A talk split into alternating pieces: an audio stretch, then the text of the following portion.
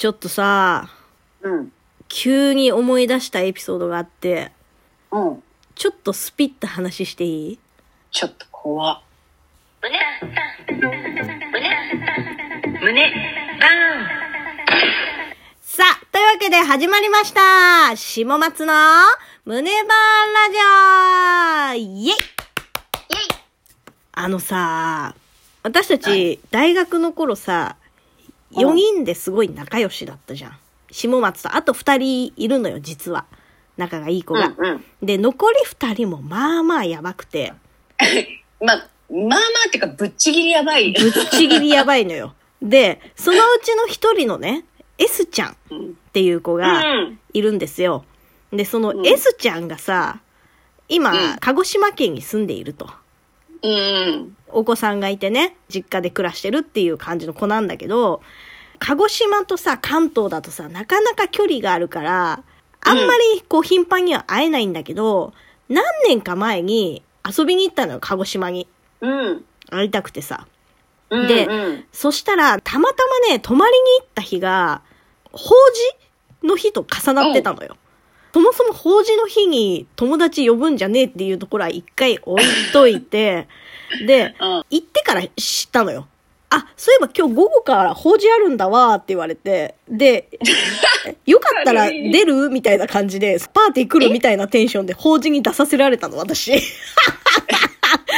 他人他人だよもう完全に他人よでが、そうだよね。で、その S ちゃんの実家がお寺なのよ。うんうん。だから、法事もすげえ本格的でさ、ドカーンっていう和室に、もう全く知らん S ちゃんの親戚どもが、20人ぐらいこう集まって、仏壇を前にして、座布団が引いてあってさ、ずらーっと。で、そこにこう座って、お坊さんが来て、仏壇の前でお経を唱える、謎空間にいる他人の私。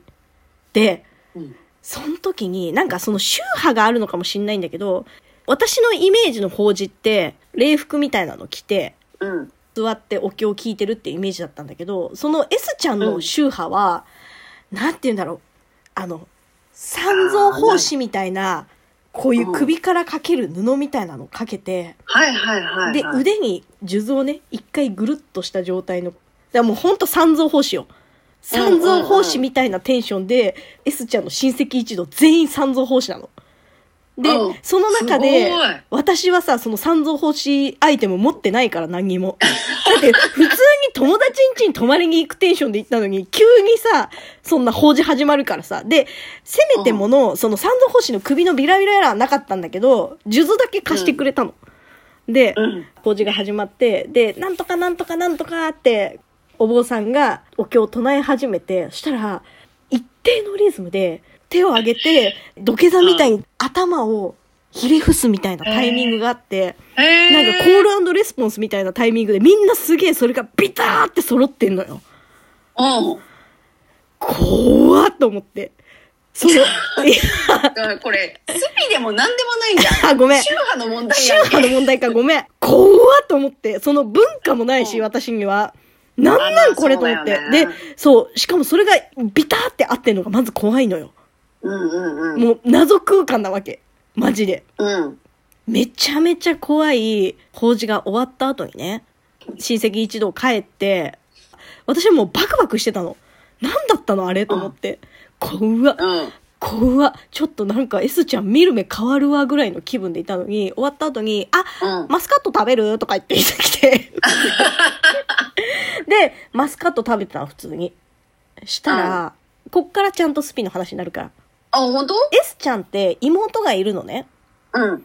昔急にカミングアウトされたことがあってさ、うん。S ちゃんは水子の霊がついてて、妹の N ちゃんには、お稲荷さんがついてるらしいって言われたっていう謎のカミングアウトを昔されたことがあるの。うん。で、その時、は、こいつ何言ってんだって思いながら、あ、ああって私は流しちゃったんだけど、で、うんその時にたまたまね、その S ちゃんの妹の N ちゃんが、蓄膿症っていうなんかこの鼻のところに海が溜まるみたいな病気になってて、で、なんかすごい高熱が何日も続いてたみたいなうん。いう状態だったのよ。で、具合が悪かったわけ。うん。でそしたらお坊さんが、N ちゃん、ちょっと仏壇の前においでって言って。うん。で、N ちゃん、仏壇の前に行って。お坊さん、妹の N ちゃん、二人っきりで、うん仏壇の前で急にお坊さんがお経をまた唱え始めて、合間うんにその N ちゃんの背中をさするわけ。うん。途中でお経を唱えながら、なんとかなんとかなんとか、ゲーって言うの。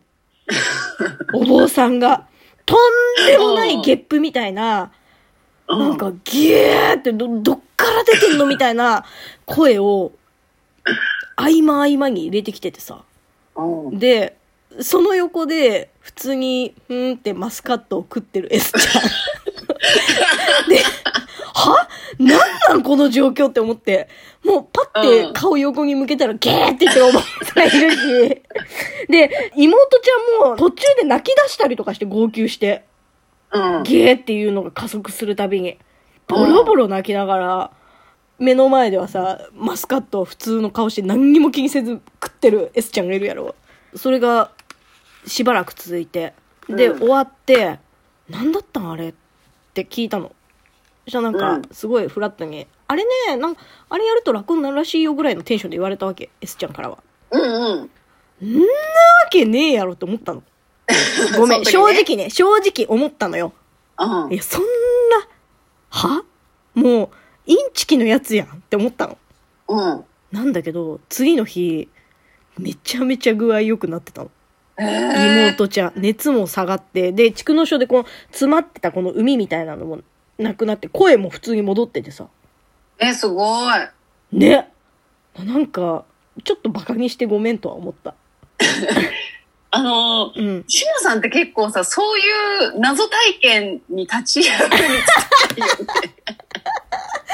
そうだね。確かに。いや、だからなんか、あんまりさ、こうさ、偏見だけで、うがった見方をしてちゃいけないな、とは思ったよ。そういう不思議なこともあるとこにはあるんだなっていうのが、私の貴重な体験でした。スピの話でした。以上、下松の胸バーラジオでした。次回もお楽しみにじゃあねー。